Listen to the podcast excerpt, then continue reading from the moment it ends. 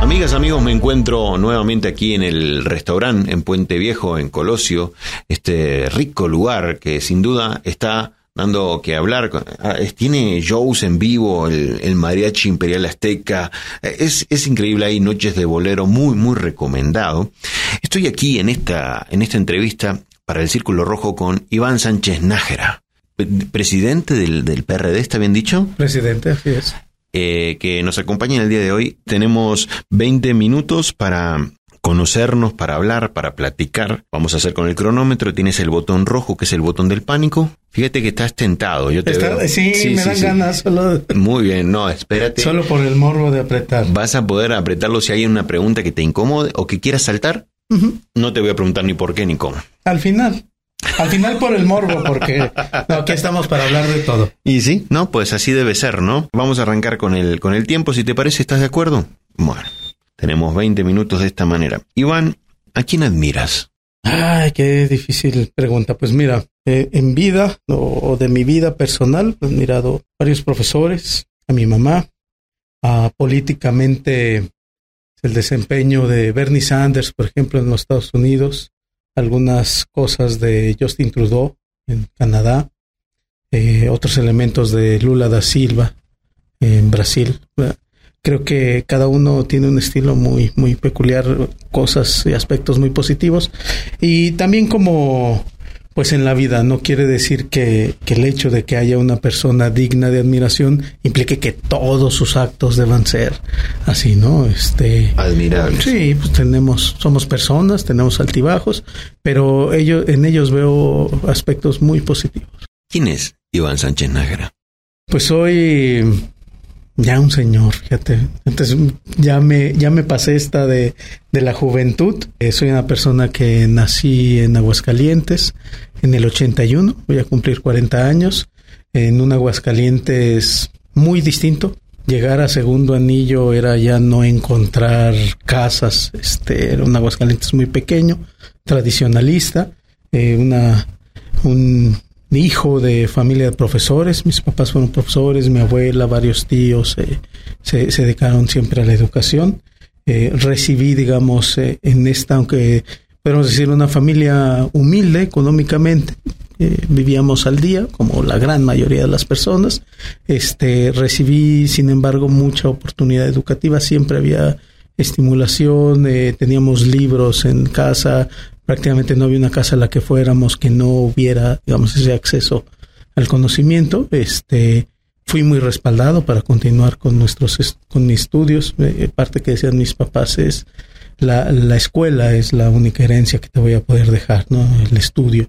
Y entonces alguien que desde, desde la cuna aprendió a valorar el, el conocimiento como una herramienta de cambio social. siempre fue presente en, en la casa pues de alguna manera las carencias, que digamos mis papás nos protegieron mucho como para no sentirnos eh, así, en, necesidad, pero eh, siempre estaba ahí presente el, pues no alcanzamos para tal o tenemos que sacrificarnos para que haya. Y la referencia, recuerdo mucho de mi mamá, era, no importa lo que tengamos que hacer, pero el estudio siempre está.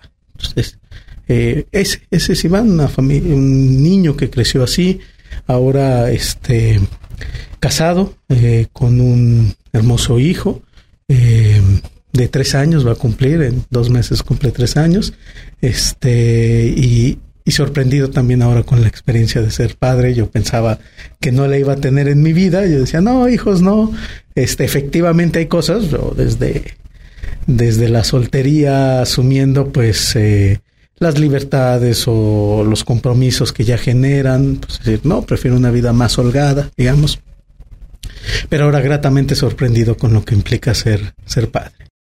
¿Cuándo fue la última vez que fuiste a una iglesia? Hace poco, fíjate, pero bueno, por cuestiones lamentables, este, eh, la pérdida de, de familiares en este, en este año y meses que llevamos de pandemia, se han ido varios familiares. Por, el este, COVID. Por, ajá, por tema de, de pandemia. Lamento mucho escuchar eso. Pues es, es terrible. Pues sí, eh, pega, ¿no? Y nos hemos tenido que despedir de muchas personas. Yo creo que quien nos ve ahorita tendrá al menos familiares o personas conocidas, ojalá que no tan cercanas a su círculo, que, que, se han perdido por esto, ¿no? Entonces, en cuestión de meses, aunque en general retirado de yo de la iglesia. No eres religioso.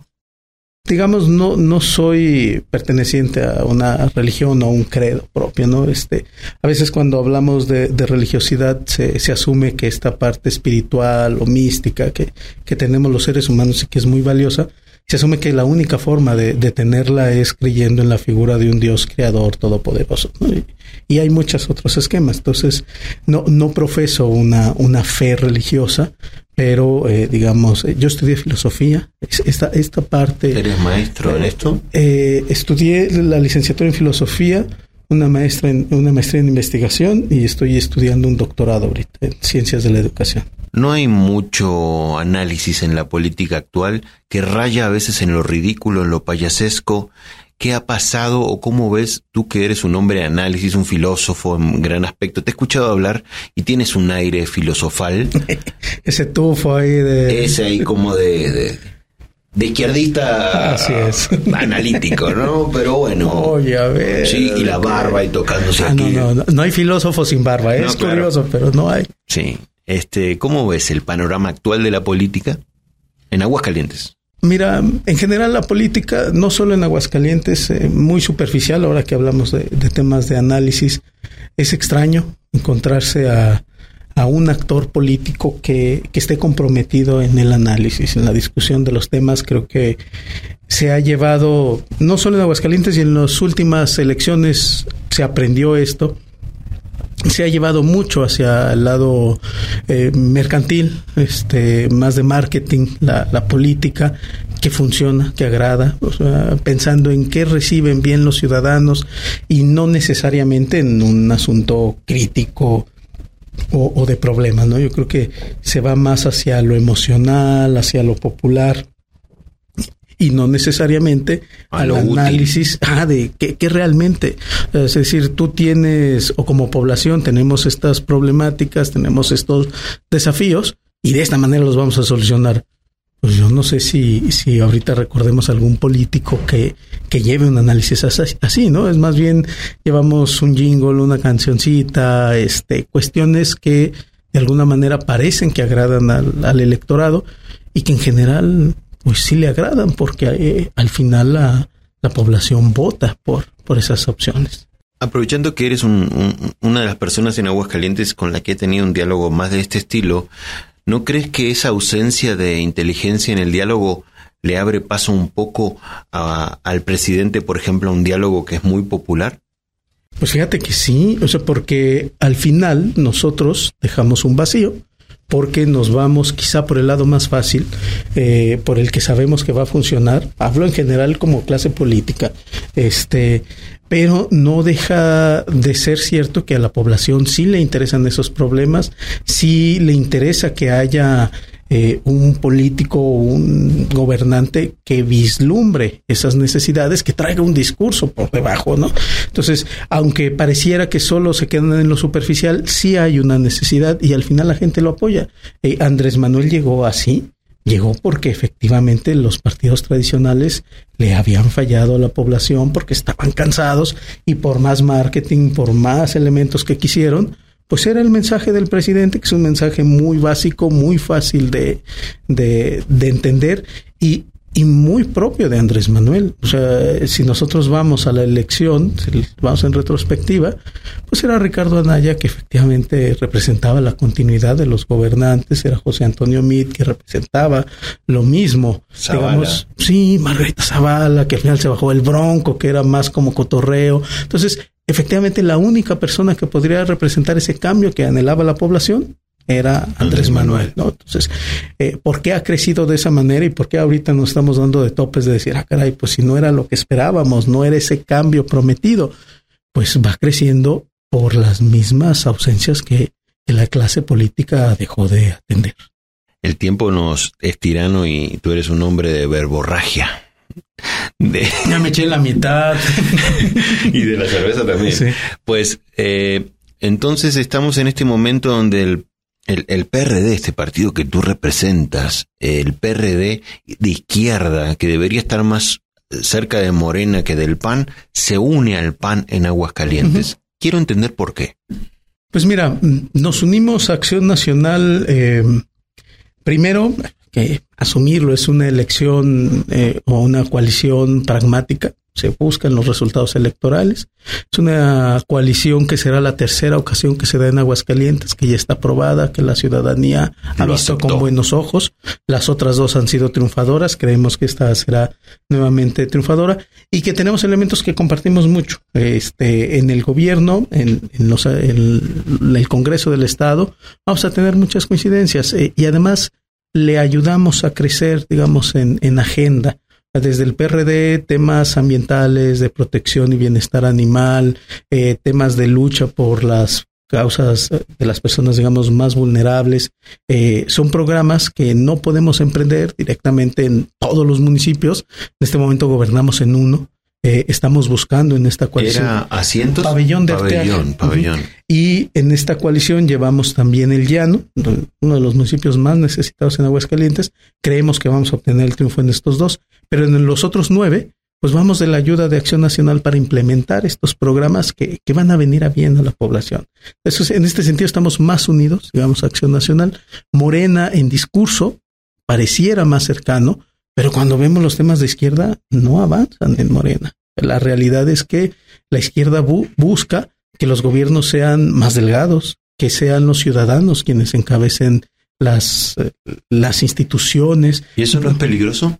Que sean los ciudadanos. O sea que porque sacar el INE, por ejemplo, del medio y que el ah, pueblo elija. no, es sumamente peligroso. Pero es que además, un sistema centralista del viejo PRI, el régimen autoritario republicano, que sea, creo que a lo que nos, eh, nos quieren llevar no es que Andrés Manuel se vaya a entronar en el poder, no lo creo, no, no creo que vaya a buscar un segundo periodo, pero sí pareciera que, que quiere regresar ese viejo PRI que era lo que le llamaban la dictadura perfecta, en donde seguían gobernando ellos mismos, aunque cambiara el presidente en turno. Entonces, yo sí creo que hacia allá se quiere llevar y efectivamente, pues quien organizaba las elecciones era el mismo gobierno, pues eso no lleva credibilidad. Y las luchas de izquierda fueron eh, quitarle el control al gobierno, que fueran los ciudadanos en el tema electoral, pero también en el de transparencia, en el de vigilancia de los recursos. Y ahora, aunque digamos en discurso Morena pareciera ser de izquierda, nada de esto. Es más, la seguridad pública quiere a militares. Eso sí es una dictadura. La que son los militares los que están llevándose a la calle que no tienen la formación. En los hechos no es un gobierno de izquierda. Entonces, efectivamente, tenemos mayores coincidencias con Acción Nacional que con el régimen que actualmente se está llevando. Tienen a Leo Montañez como abanderado de este proyecto. Este, quisiera tu opinión de, Leo Montañez, que, me, tocó entrevistarlo. Aquí fue el primer entrevistado, de hecho, en el programa, y me encontré con un candidato fuerte, seguro, se le ve una persona honesta, de familia. Nos identificamos, creo, tú, él y yo, la edad, tenemos casi que, el mismo rango de edad y mismo tipo de, compromiso familiar, pero quiero tu opinión de, Leo como perredista. Mira, Leo lo conozco desde hace algunos años, Leo es una persona comprometida, lo he visto en, en espacios públicos, especialmente tengo gratos recuerdos de él como funcionario creo que ese fue, era un funcionario comprometido, trabajador, siempre dispuesto a escuchar, que, yo sabía que recibía a la población, en las ocasiones que, que ocupaba hablar con él, eh, era abierto, este, dispuesto al diálogo. Eh, creo que así va a ser. Tengo además eh, la, la, impresión de que es una buena persona, efectivamente, honesta, que ya en política es decir mucho. Eso ya, en este momento y con la falta de filosofía y de valores que hay, tener un, funcionario correcto, honesto, bien hablado es y, mucha ganancia, trabajador, pues estamos hablando de mil a uno. Sí, y además hay un equipo que rodea que, que es muy capaz, ha demostrado, eh, tiene el gran reto de continuar con, con, el trabajo que se ha venido haciendo en el ayuntamiento e impregnarle un, un sello propio, ¿no? Este, eh, tengo confianza en que en esta administración, no tengo duda que va a ganar, eh, crezca también la, ventana. Ha habido cosas muy positivas que han logrado estos gobiernos, pero es necesario también abrir la, la, la puerta, no hay más necesidades. Eh, lo, lo he visto bien ya en temas ambientales, que era un aspecto que se había descuidado, y creo que ahí es donde vamos a aportar mucho como PRD eh, en las ideas de gobierno y, y como periodistas nos va a gustar mucho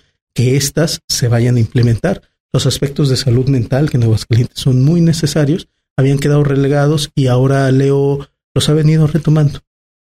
¿Cuál es el enemigo a vencer en estas elecciones? El abstencionismo. Este, aún queda mucha duda por el tema de la pandemia cuánta población va a salir a votar.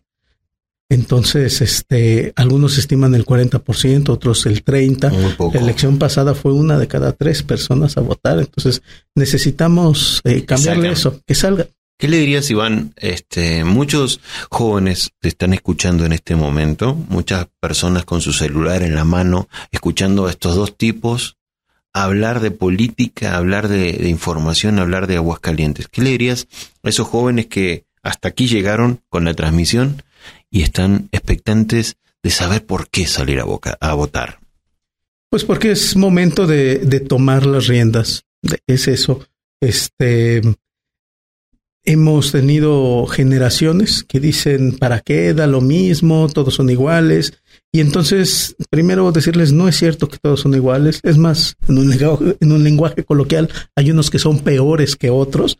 Entonces, eh, el problema es que si dejamos a la inercia, pues van a llegar los que cooptan el voto, van a llegar los que lo logran por presiones, los que lo logran de la peor manera y entonces van a llegar los peores gobernantes.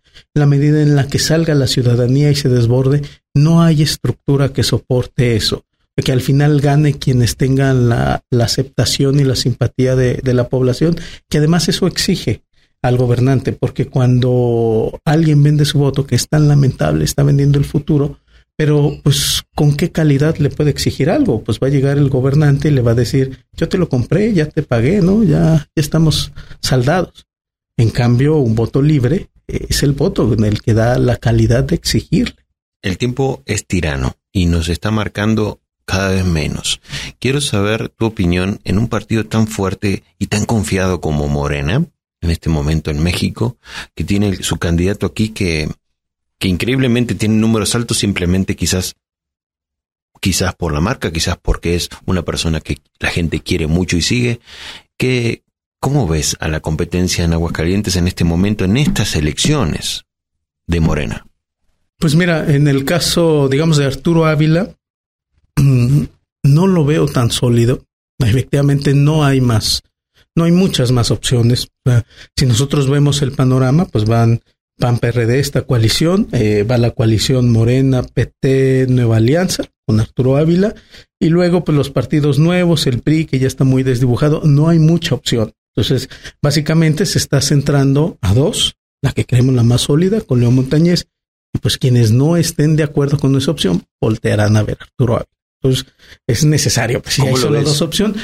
Y en esto, pues tendrá una buena votación, como fue hace dos años, un veintitantos por ciento, no creo que más.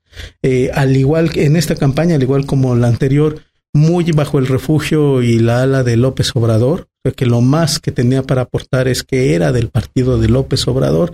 Y entonces, si eso no le alcanzó hace dos años, cuando era mayor la aceptación del presidente, dudo que le alcance en esta. Va a tener buen porcentaje, pero no va a pasar. ¿Bueno o mal candidato?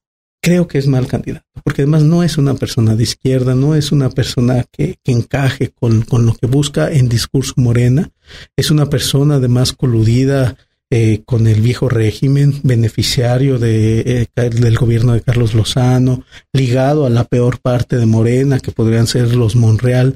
No creo que sea un candidato sano y eso le afecta a la izquierda. Es claro que mismos militantes de Morena están buscando otras opciones. ¿Crees que el tema este de la secta famosa en Nexum, o no sé cómo es el nombre correcto, horrible lo que hicieron estos eh, degenerados y desgraciados, ¿crees que ese tema de vinculación afecte, sobre todo en todo el país que está eh, permeando, ¿crees que afecte aquí ese tipo de cosas? Mira, creo que es algo que, que, que le ha mermado desde que se supo, eh, desde que lo intentó minimizar, creo que es algo que le ha afectado.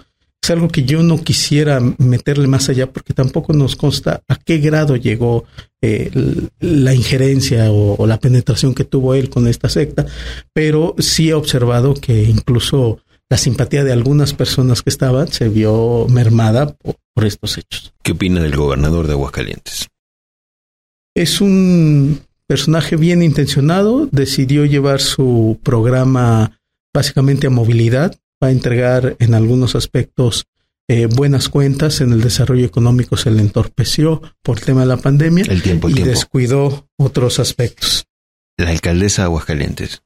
Sabe, sabe gobernar, sabe estar cercana a la gente. Ha habido aspectos ahí muy necesarios que, que ha descuidado y creo que pueden perfeccionar.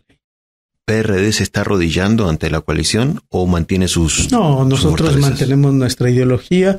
Eh, en, la, en el convenio hay aspectos que están y los que no están los seguimos defendiendo a ultranza. Vamos primero por ideología y después por coalición. Algo... Bueno, el tiempo se nos fue. Eres un gran orador, así que podrías estar... hablador, hablador, hablador. Este, me voy a, a tomar la libertad en, en, en saliendo de la entrevista. ¿Qué crees que sea importante que la gente sepa ahora? Capaz que no te pregunté algo.